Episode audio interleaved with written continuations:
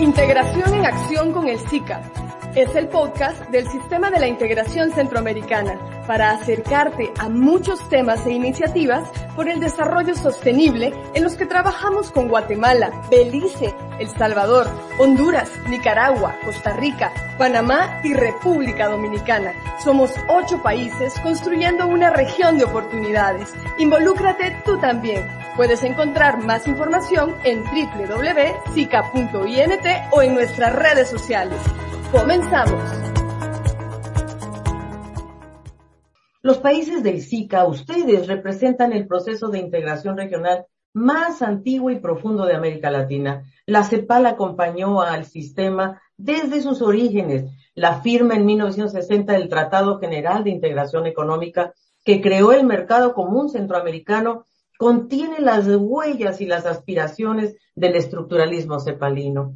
Décadas de estrecho acompañamiento de la CEPAL en todos los espacios de institucionalidad del SICA, energía, comercio, finanzas, transporte, demografía, macroeconomía. Y en los momentos de luto nacional durante los desastres que han hecho que la integración y la experiencia centroamericana sean parte inseparable de la mirada de CEPAL. Como nos gusta decir a nosotros, el SICA y Centroamérica está en el ADN de la CEPAL y esto afianza la convicción en la integración como vía de salida a esta emergencia y de cara al futuro. 2021 es un año cargado de simbolismo para Centroamérica y muy importante. Celebra el bicentenario de su independencia. A 70 años, ¿verdad?, de la creación de Odeca y 30 años del protocolo de Tegucigalpa y 35 de los acuerdos de Esquipula.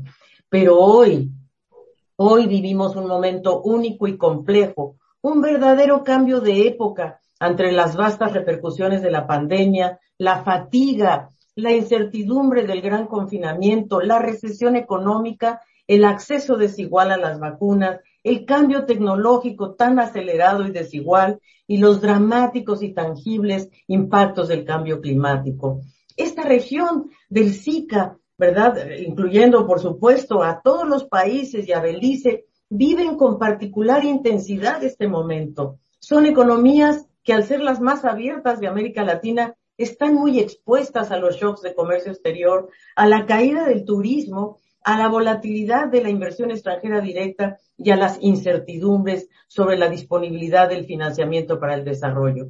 La pandemia ha generado la peor crisis económica y social y productiva de los últimos 120 años. Nosotros estimamos que la caída para el conjunto de los países de Centroamérica y República Dominicana es de menos 7,5%. Hemos actualizado estas cifras después de 10 años de expansión ininterrumpida. Y en el caso de Belice, la caída fue de 14.1%.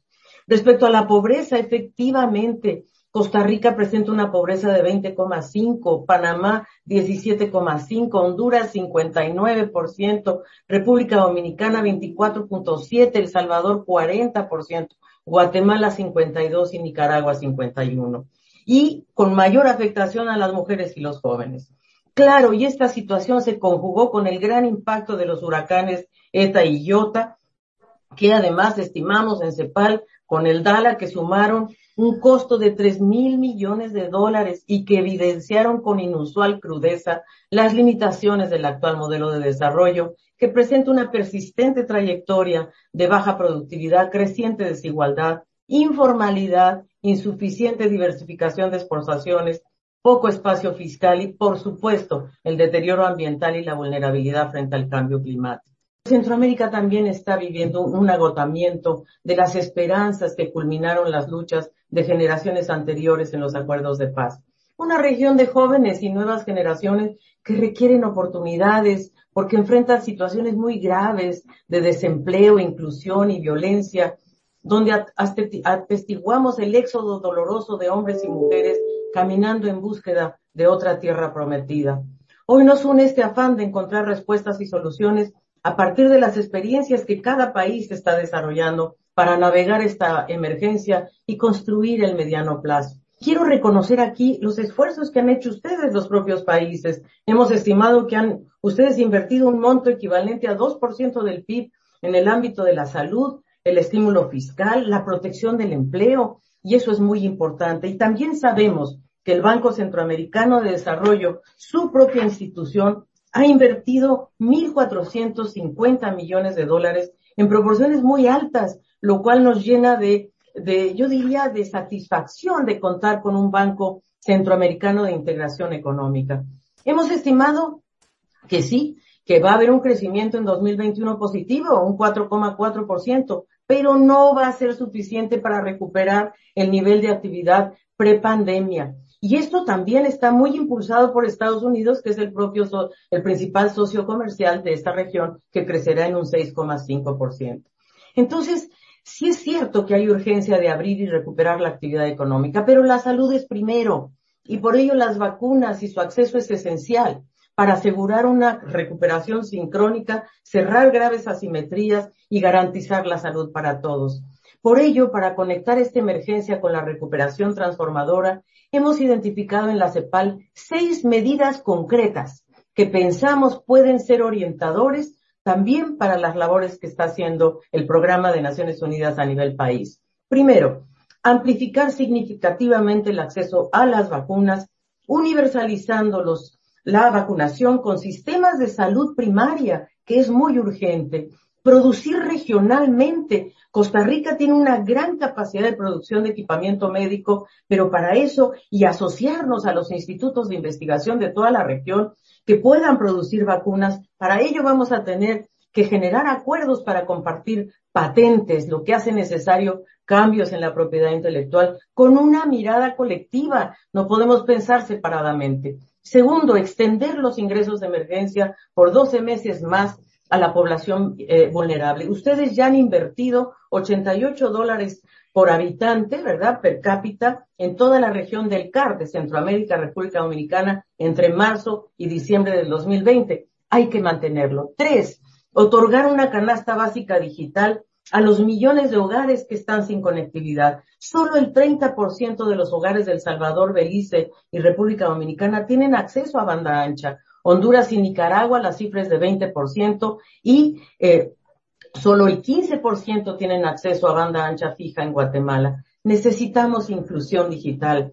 Panamá lidera, por supuesto, con un 50% con acceso a banda ancha. La banda ancha es muy importante. La banda móvil, eh, hay, hay mucho más inclusión en la banda móvil, pero necesitamos la banda ancha de gran capacidad para hacer teleeducación y teletrabajo. Cuarto, reformar la arquitectura financiera internacional, que incluya a todos, independientemente del ingreso per cápita de los países, como lo, hizo Costa Rica con FASE. Cinco, reorientar inversión y financiamiento hacia acción climática que genere empleo y crecimiento, con nuevos instrumentos financieros como los bonos verdes o los bonos ODS. Y por último, ¿cómo forjamos pactos políticos, sociales y fiscales con nuevas coaliciones que nos lleven hacia un estado de bienestar y la protección social?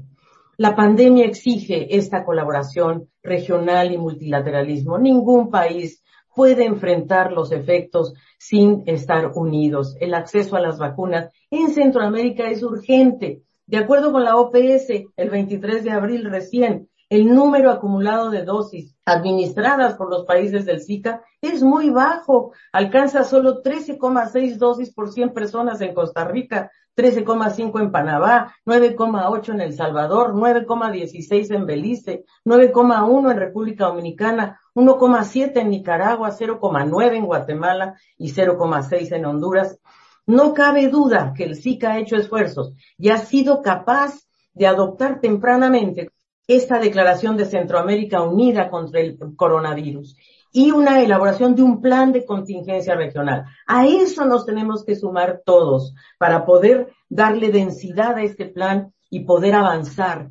El momento exige nuevas capacidades, también de la institucionalidad de integración y de las Naciones Unidas. Por eso este diálogo entre los gobiernos del SICA con nosotros, el sistema de la ONU, tanto a nivel regional como nacional, es oportuno y pertinente. La reforma de Naciones Unidas ha fortalecido el rol de los coordinadores residentes que están al frente de los equipos de Naciones Unidas en cada país, desarrollando estos marcos de cooperación que reflejen las prioridades que ustedes han determinado.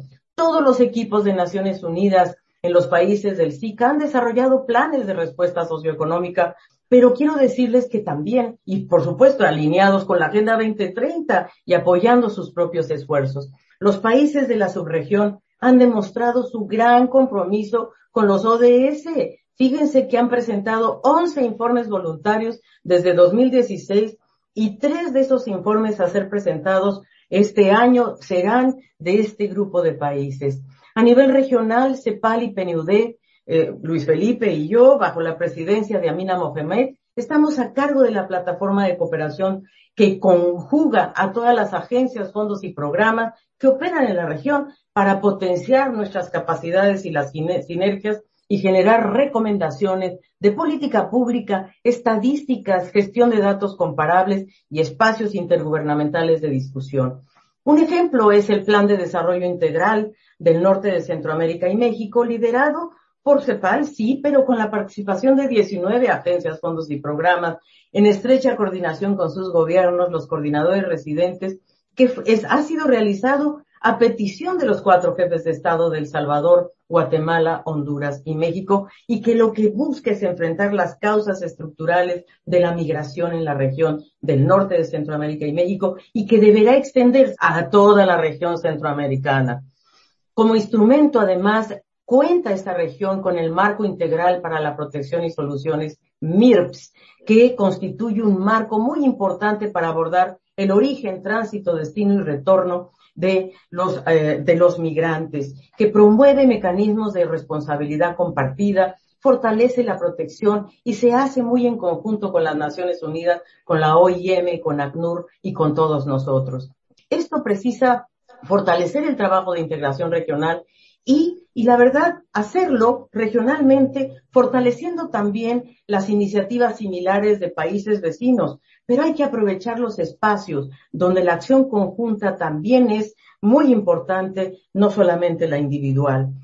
Tenemos que crear, integrar cadenas de valor en sectores estratégicos que generen empleo para la producción de vacunas, insumos médicos. Necesitamos volvernos más autónomos, depender menos de las importaciones este, en, los, en los fármacos y en los medicamentos, para lograr eh, economías de escala en mercados mayores y voces fuertes en el concierto de las naciones, sobre todo en temas como cambio climático, como financiamiento, en donde tenemos que actuar como bloque. Se trata de que el sistema de las Naciones Unidas apoye más eficazmente a los países en sus esfuerzos por enfrentar la emergencia, poner al servicio de ustedes las mejores experiencias, las mejores ideas para una recuperación transformadora.